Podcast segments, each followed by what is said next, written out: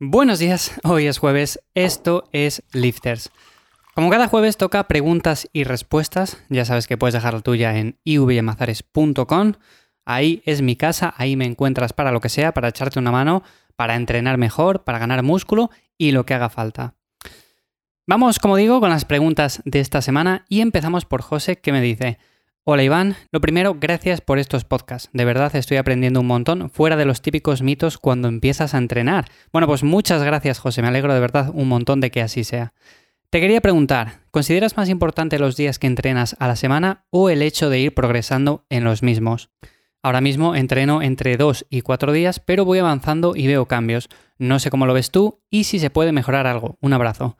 A ver, mejorar como tal siempre se puede mejorar. Mi rutina se puede mejorar y la de cualquier persona se puede mejorar. Ahora bien, si tú entrenando de 2 a 4 días ves progreso y se adapta bien a tus horarios, tanto laborales como de estudios, como de lo que sea, puedes seguir haciéndolo sin ningún tipo de problema. Aquí lo que yo suelo ver es que muchas veces buscamos que si optimizar frecuencia, optimizar el número de comidas que hacemos, la cantidad de proteína, la cantidad de tal, la cantidad de cual, bueno, todo esto. Pero luego nos vemos como muy apretados en el día a día, porque igual un día no podemos entrenar, teníamos planificado el entrenar y es que ya nos sentimos mal porque decimos, no estoy haciendo suficiente como para progresar. Seguramente que otra persona, en mi caso, lo puede hacer y por eso se ve mucho mejor, va a avanzar mucho más y todas estas cosas.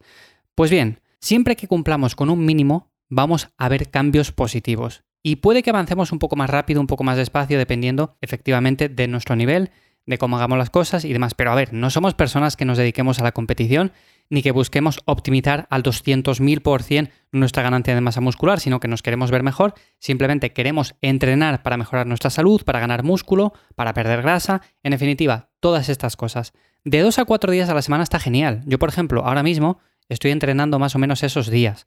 Claro que como depende un poco del día a día, de la rutina que lleves en ese momento puntual, pues puede haber semanas que digas, oye, pues esta semana puedo entrenar cuatro días y lo puedo hacer bien. Y otras semanas, pues simplemente dos o tres y también estará bien. Si vas progresando en los ejercicios, si metes semana a semana kilos, si metes semana a semana repeticiones, si vas haciendo poco a poco más trabajo y además vas comiendo bien, descansando bien, te sientes motivado, vamos, está genial. Yo no cambiaría absolutamente nada. A ver, no he visto tu planificación, no te puedo decir si algún ejercicio estaría mejor que otro, el número de series, el volumen que haces, eso claro, tendría que mirar tu planificación, tu rutina y ver qué podríamos mejorar ahí. Pero con lo que me comentas, con lo que dices, yo lo veo fenomenal, porque estás entrenando con una frecuencia más o menos que es buena, porque muchas veces nos vamos a los extremos y decimos, no, no, seis días, que seis días seguramente así consiga resultados más visibles, más pronto. Pues no, no tiene nada que ver y con dos cuatro días pues está fenomenal. Así que José, yo seguiría así, vas avanzando además, ves cambios, ¿qué quieres que te diga? Sinceramente, yo no cambiaría absolutamente nada. Y de hecho, la pregunta a la que ibas, que si considero más importante cuántos días entrenemos o el hecho de ir progresando, creo que es evidente. Me da igual entrenar cinco días, seis días a la semana si al final no veo progreso ninguno. Si no subo kilos, no subo repeticiones y no hago nada. Ahora bien, si una persona entrena dos veces a la semana y con eso va progresando, ¿Cuál va a lograr mejores resultados? ¿Esa primera persona o la segunda que entrena solamente dos días? Pues creo que es evidente. Al final, la segunda persona va a verse mucho mejor y la primera dirá, no, no, pero yo entreno mucho más. Lo que pasa es que tengo mala genética y por eso no consigo ganar músculo, verme mejor y todo esto. Bueno, no, no tiene nada que ver. Al final, más no significa que vayamos a conseguir más. Simplemente estamos haciendo las cosas un poco mal. Y podemos hacer más y podemos conseguir más, pero claro, hay que planificarlo bien y hay que progresar. Hacer más por hacer, pues no tiene lógica. Así que José, como digo, no cambies nada porque lo estás haciendo bien. Jennifer dice, buenas Iván, mi duda es con respecto a la proteína. Me cuesta llegar a una cantidad mínima calculándolo en tu web y siendo vegana no sé qué más alimentos incluir. ¿Alguna recomendación al respecto? Un saludo. A ver, el tema de ser vegano, puedes llegar a la cantidad mínima de proteína de forma bastante sencilla. Simplemente es cuestión de elegir aquellos alimentos que más proteína tienen dentro de tus posibilidades. Por ejemplo, en la web ya sabes que esa calculadora es para darte un rango aproximado de en qué cifras te tienes que mover. No significa que tengas que cuadrarlo de forma exacta. Si te quedas 10 gramos por abajo, pues no pasa nada. Y si te pasas un poco, pues exactamente lo mismo. Entonces, en este sentido, ¿qué alimentos puedes incluir? Bueno, pues tienes muchas opciones. Tienes lo primero la soja, con más o menos unos 35 gramos de proteína por cada 100 gramos de producto. Lo que voy a decir es por cada 100 gramos, ¿vale? Para hacerlo más sencillo. Luego tienes diferentes semillas, semillas de cáñamo, semillas de calabaza, semillas de seitán. Todo esto más o menos unos 25 gramos de proteína. Luego las lentejas, garbanzos, eh, alubias, todo esto más o menos también 20-25 gramos de proteína por cada 100 gramos.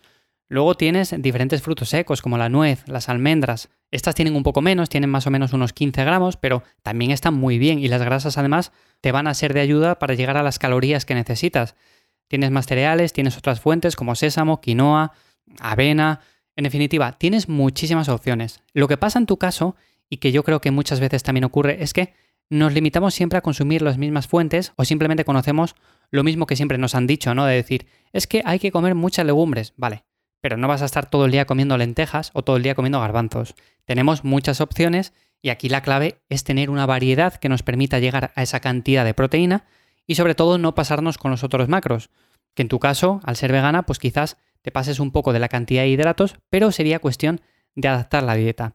Tengo pendiente, de todas formas, eh, ajustar un poco las calculadoras de la página web para hacer una en la cual te calcule lo que son todos los macros, no solo la proteína, sino también los carbohidratos y la grasa. Esto es importante porque muchas veces, dependiendo de la persona, pues necesitamos un poco más de grasa, un poco más de carbos, podemos hacerlo a la inversa también. Yo, por ejemplo, en mi caso particular, aunque tengo las grasas ligeramente altas, tiro mucho más de carbohidratos. Pero bueno, dependiendo de cada caso, son cosas que tenemos que ajustar.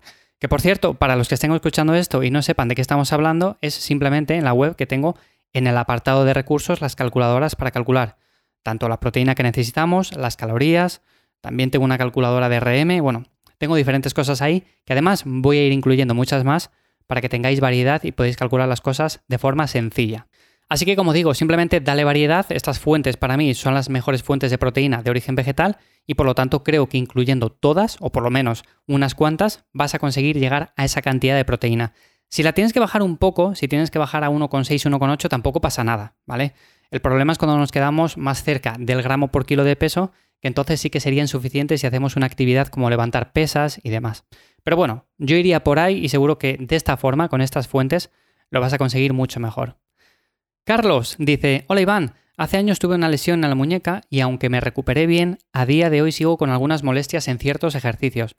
Por ejemplo, en los remos me suele generar mucho cansancio el tema del agarre o en el press de banca siento algo de dolor al terminar cada serie. ¿Qué me recomiendas para estos casos? Gracias de antemano por tanto trabajo. Bueno, pues gracias a ti, Carlos. Me alegro un montón de que todo esto que voy haciendo, todos estos podcasts sean de ayuda. Y en cuanto a lo que comentas de la lesión de muñeca, a ver, es cierto que en tu caso tienes ese dolor en la muñeca, hay personas que tienen dolor en el codo, otras en la rodilla. Además has tenido una lesión y te has recuperado de ella, pero si a día de hoy todavía sientes cierta molestia, es que quizás la recuperación no fuera del todo bien. A lo que voy, Tienes diferentes opciones que puedes incluir en el entrenamiento y te van a permitir seguir entrenando, seguir ejercitándote sin que te genere demasiada molestia. En tu caso, lo primero que te recomendaría, y sobre todo para el tema de los remos, es que utilices agarraderas, straps. Les de diferentes modelos. Además, hace poco, hace unas semanas, hablé de las diferentes variantes que teníamos. Yo suelo utilizar el más común, el tipo lazo, pero le tenemos en forma de 8. Es cuestión simplemente de elegir el que más se ajuste a ti y el que menos molestia te genere a la hora de hacer este tipo de ejercicios. En este caso, lo que te va a permitir básicamente es quitar tensión de la zona de los dedos, de la zona del agarre, del antebrazo, y por lo tanto no te va a molestar apenas. Que muchas veces decimos, no, no, es que yo quiero ejercitar mi fuerza de agarre, yo quiero no tener que depender de ciertas herramientas para hacer los ejercicios.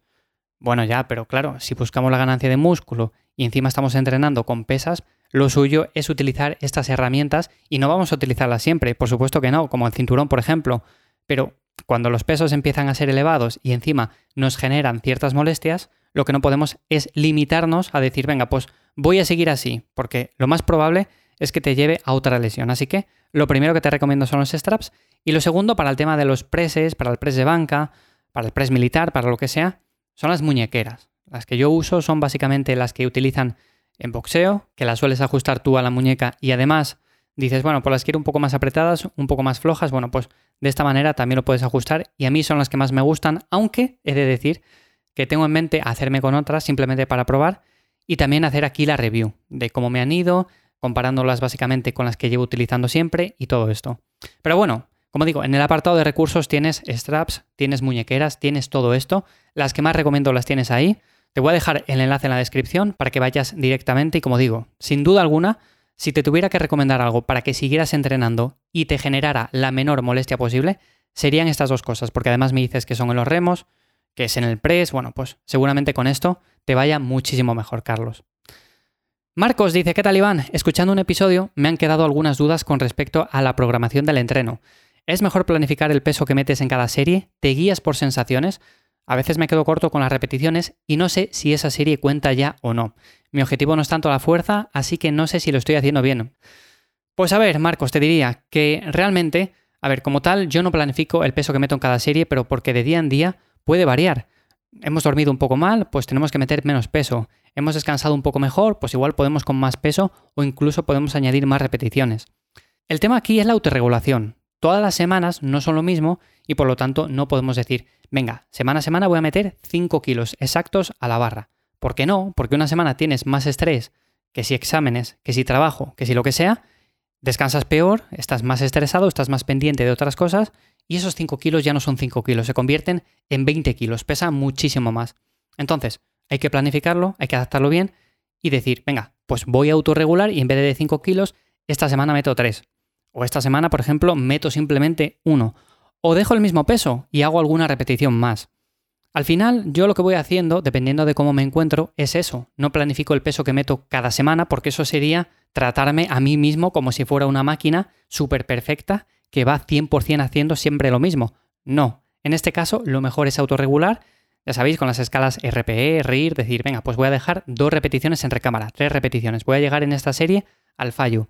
Todo esto, con el peso que sea, es indiferente, pero tenemos que ir progresando. Entonces, si alguna semana, pues dices, en este ejercicio no voy a meter más peso porque estoy frito, voy a hacer alguna repetición más, o voy a bajar un poco más el peso y voy a controlar un poco más la cadencia, o voy a hacer una variante, voy a hacer, por ejemplo, en lugar de sentadilla normal, voy a hacer sentadilla con pausa, o press de banca con pausa, la rutina hay que ir ajustándola a nuestras sensaciones, a cómo nos vemos en el día a día y sobre todo si hemos descansado bien, si hemos descansado mal. El tema aquí, importante, siempre que sea una línea ascendente, siempre que vayamos a más, vale que en momentos puntuales nos podemos mantener. Por ejemplo, en etapas de definición no podemos decir, venga, pues vamos a seguir aumentando el peso, vamos a seguir aumentando repeticiones porque seguramente que así sea mucho mejor. No, vamos a estar cansados, vamos a estar fatigados y va a ser difícil. Entonces, en este sentido, hay épocas para todo pero en cuanto a planificar el peso que metes en cada serie, sinceramente, o sea, esto es cuestión de autorregular y no podemos decir un número fijo. Sí que es cierto que yo con algunas personas les digo, mira, esta semana vamos a intentar hacer tantas repeticiones en esta serie y seguro que salen, pero es cuando veo que hay mucho margen y que seguramente salgan sí o sí, si no, no lo haría. Así que Marcos, espero que te haya quedado resuelta la duda y si mal lo dejamos hasta aquí hoy jueves en este preguntas y respuestas. Vuelvo a repetir, puedes dejar la tuya en la web, dejo los enlaces en la descripción y sin más, nos escuchamos de nuevo aquí el lunes en Lifters. Un abrazo, chao.